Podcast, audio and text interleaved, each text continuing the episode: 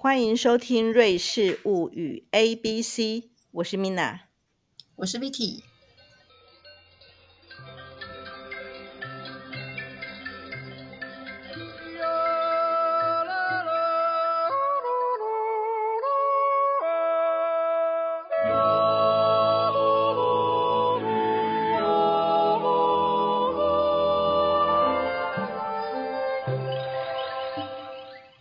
今天瑞士物语 A B C 来到了 F，呃，我们选的字是 Flughafen 机场。那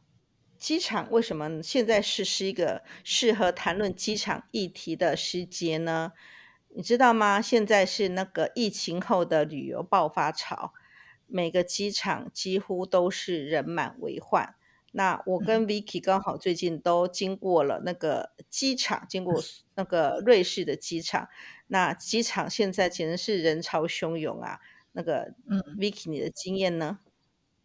对啊，因为从疫情结束，在欧洲的话，应该从前年慢慢复苏，但是去年真的是爆发，然后到今年又推高一波，所以不管是。苏黎世机场啊，或是巴塞的机场啊，真的都是很汹涌的情况。今天谈这个机场就真的很切题。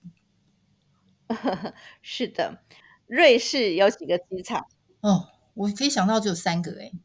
苏黎世、巴塞的日日内瓦，对不对？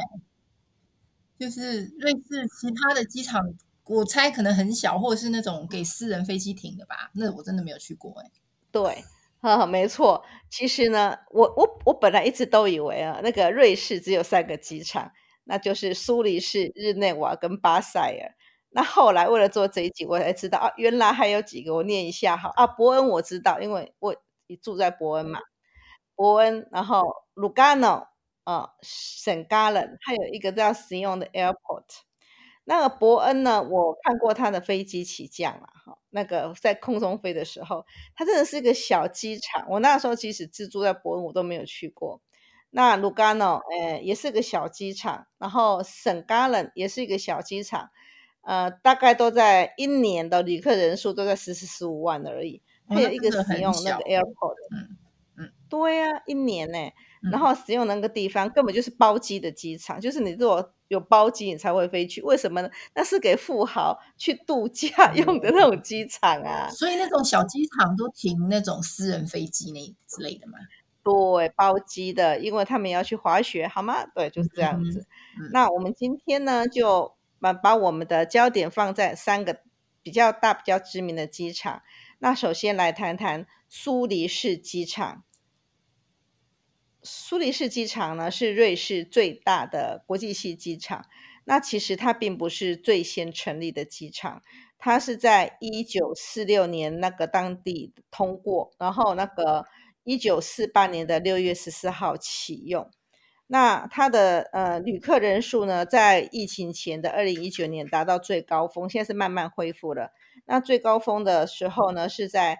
呃，一年的旅客人数有三千一百五十万左右，最高的人。那呃，他位在那个苏黎世边边的一个叫 Cloton 的地方。嗯哼，但是它其实离那个苏黎世火车站很很很近，如果你坐火车的话，好像十五分钟就到了。所以对于那个瑞士人来说，是就是真的是很方便机场。那如果说是对国际旅客来说，你可以很快就进到。瑞士的第一大城，然后再从苏黎世辐射性的去其他城市，我觉得都很方便。但是我真的很希望苏黎世赶快开通直飞台北的航线吧，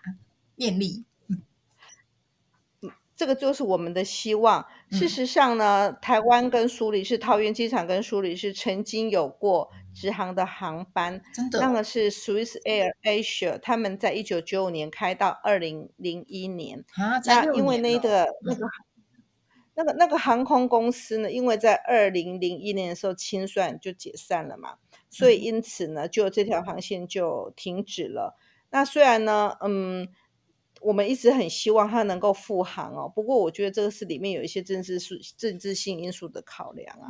所以呢，呃，这瑞士政府利用的理由都是说，哦，哎，我们这边哈跟台北，台北很重要没有错啊。那反正，呃，慕尼黑有啊，嗯呃，米兰有啊。法兰克福有啊，巴黎有啊，所以呢不需要我们多一个。看这个理由听起来真的是很可笑，对不对？这个是瑞士现在政府还是瑞航的说法？现在是瑞士政府，因为你要你知道有航线的话，嗯那个许可啊都要经过瑞士政府的同意啊。哎、嗯这个东西不是我乱讲的，他们自己的那个答嗯辩上面上面写的，有人去咨询过，他们说啊，因为他们有这些考虑，嗯所以呢，这个已经够了，旁边的国家都已经有有嗯在飞直航了，然后再加上连接的线就很够了。嗯，那其实今年五月份的时候，嗯那个苏黎世机场他们有做过一个统计，他们说他们觉得很有潜力可以开发直航的嗯十个机的几个机场名单，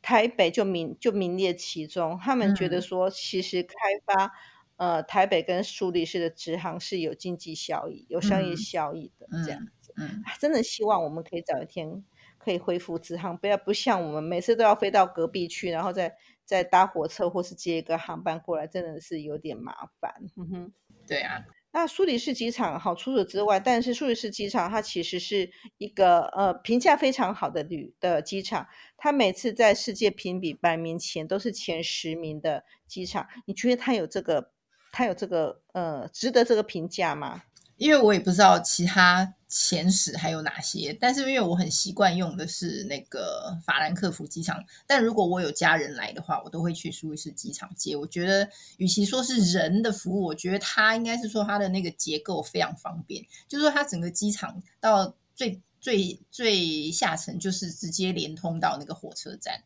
所以它也有停车场啦。可是停车场的位置不像火车站就在机场的正下方，所以你是下飞机以后，你就可以直接去搭火车。然后你知道瑞士的火车网很绵密嘛，所以呢，就是你在最短的时间就可以去抵达你在瑞士境内最想去的地方。我觉得这点超好，而且它的指标都很清楚。那像跟其他机场比起来非常大，比如说巴黎机场。或是法兰克福机场，那个你都还要花一段时间去接到火车，走那种很长的甬道。那对我来说，苏黎世机场是这个共构，比如说几种交通工具共构上，我觉得做的最方便。但是我觉得它的停车场的设计有点太时髦、太前卫。我用过它那个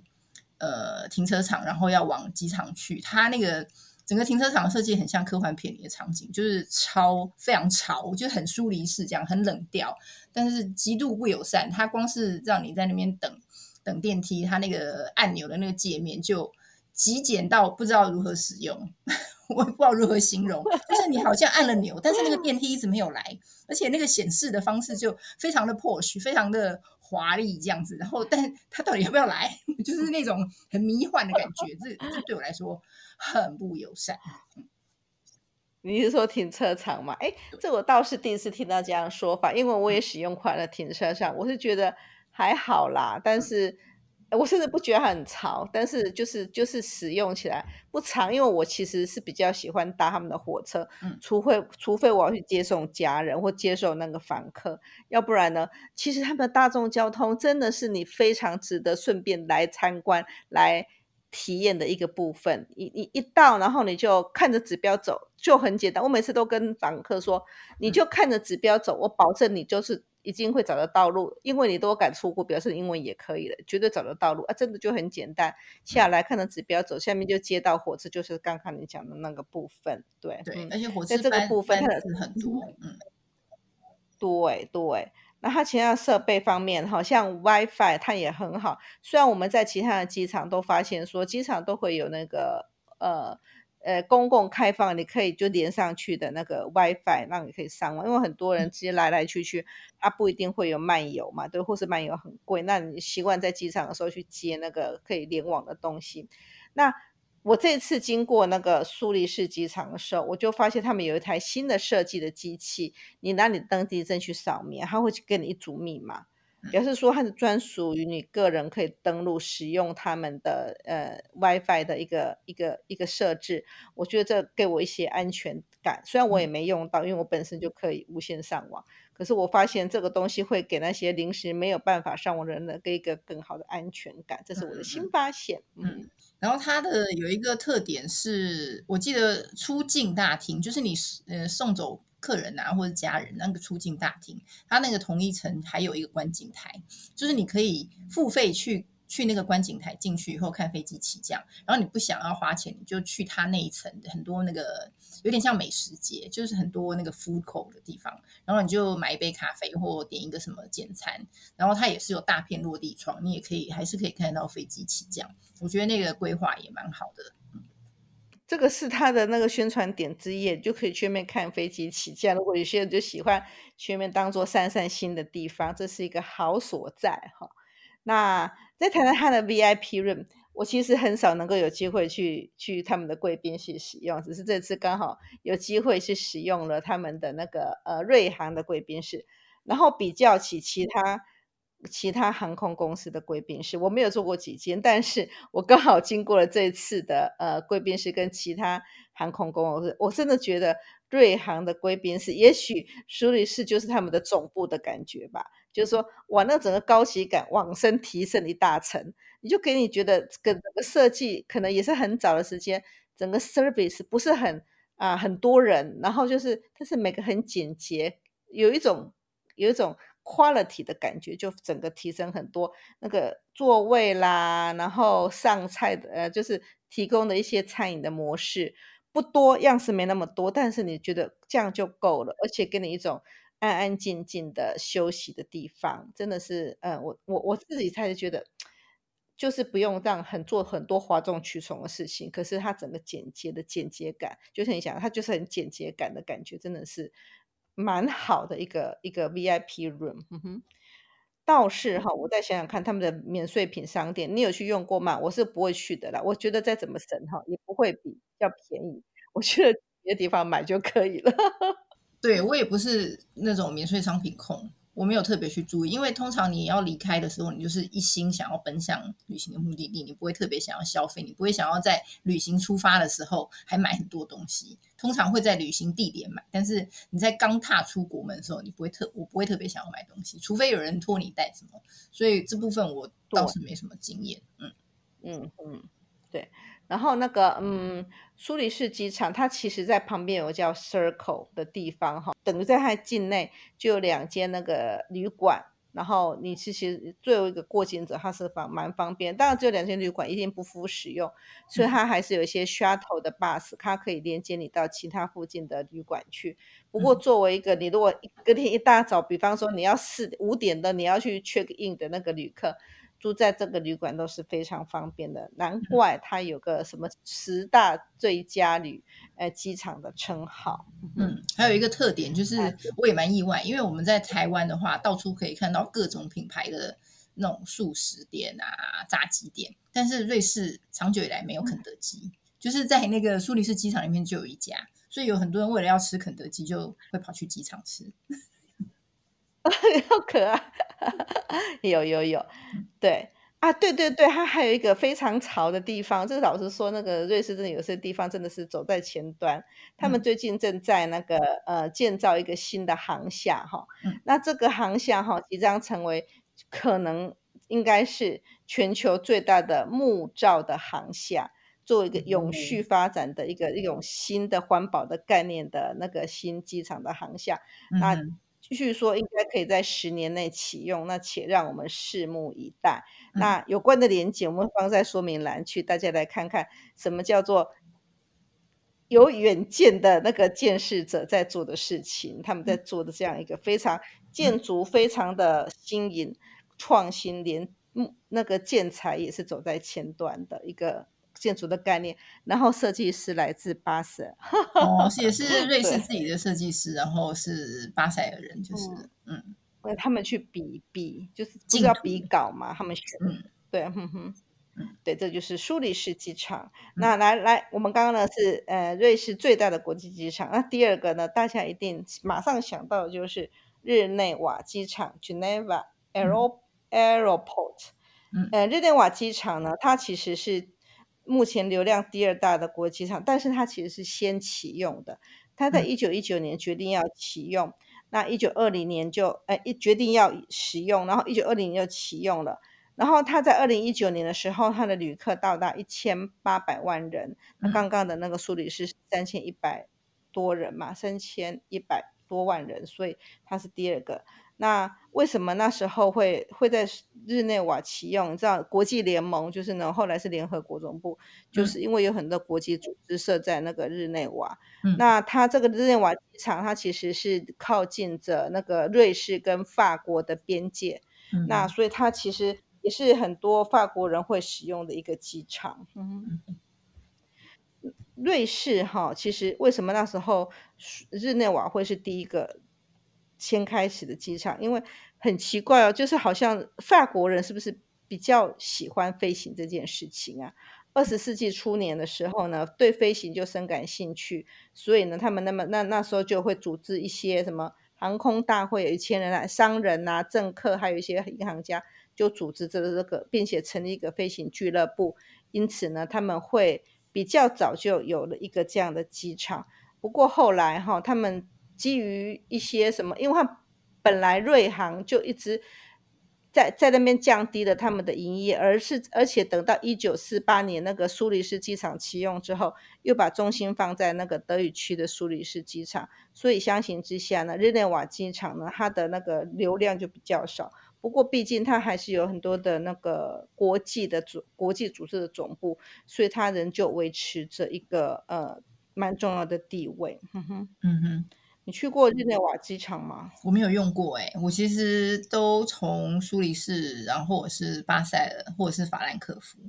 就比较还是德语区的机场，法语区的我没有用过。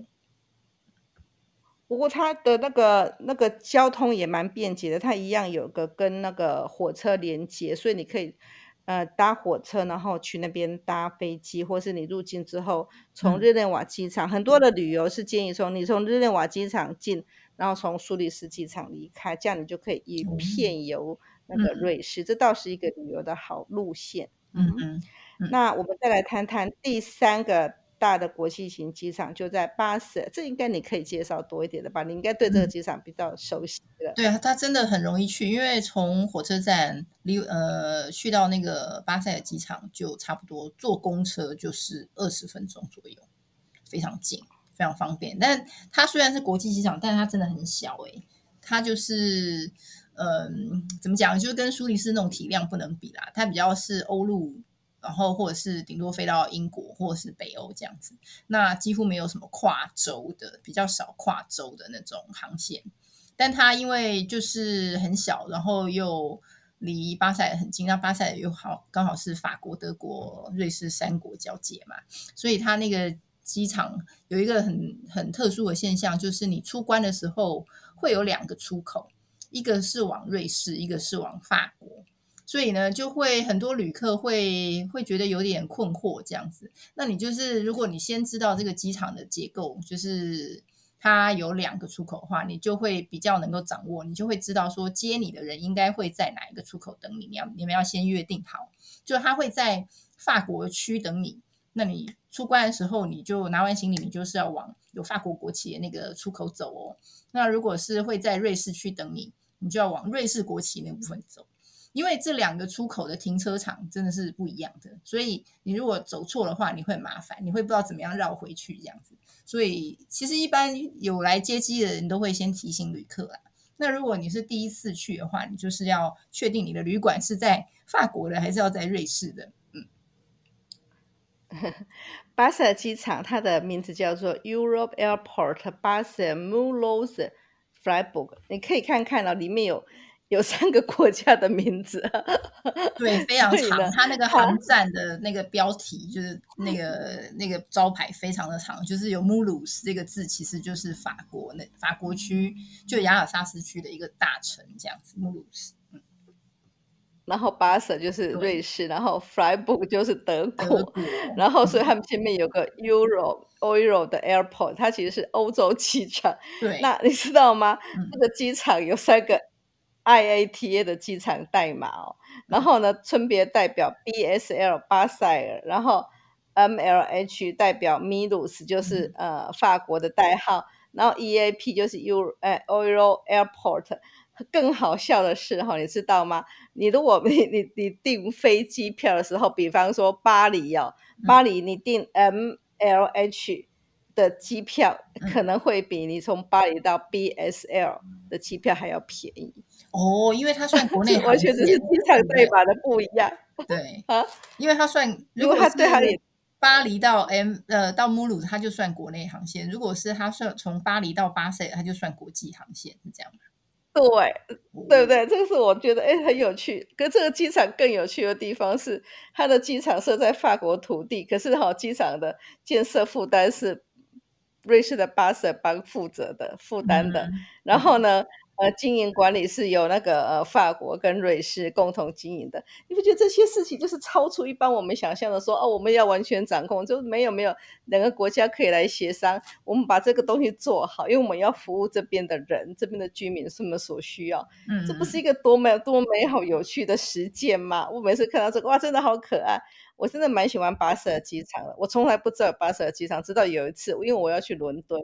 我就去 Google 那边的机场比较便，哎，那边的机票比较便宜。我一那时候脑袋中都是好吧，苏黎世，苏黎世。可是他就问我说，你要不要查查你附近的机场？就嗯跑出了一个价钱便宜很多，从巴塞尔出发的机票。所以我嗯那时候我第一次从巴塞尔去搭飞机去伦敦，哎，真的很方便。搭我从伯恩搭火车去巴塞尔，一出门的前面的公车就就是直达机场的，真的超好。不对，过有个地方就是你讲的，它的土地在法国，所以我的那个我的那个呃漫游就必须受到影响。你如果没有买好漫游，那你就会抽收到比较贵的漫游费。对，因为那个它跟那个火车站的距离就是蛮近的，所以大家从火车站出来就是要去机场，就坐五十路公车，就是以以就是很大概二十分钟不到就就到那个机场了，所以真的不用不用太担心说赶赶飞机。然后他你你坐从巴首去伦敦应该是坐 EasyJet 比较多嘛，EasyJet 对啊。嗯，应该不是，不嗯过它是 EasyJet 的总部在那边，它是那边主要营运的那个那个航航空公司是真的。反嗯反正我就有什么便宜就买什么嘛，对啊，我忘记我买什么，应该不是 EasyJet，我不太喜，我不太敢买 EasyJet 的原因是我怕说如果有什么后续的服务会，我要花很多精神去处理，所以我会机票比较早买这样子，以及以以以保证它会不会那么贵。那我们今天就介绍了那个呃几个呃，除了说有哪几个机场，我们也介绍了瑞士的三个比较大的国际机场。那一些营运哈，或是服务的方式，其实呢，就跟我们台湾所知的模式其实是有些差距的。那也引起我们的一些思考，像建筑的材料啦，像两国合营的模式啊，还还有它的历史因素，其实每个面向都可以提供我们一些思考作为起点。嗯哼。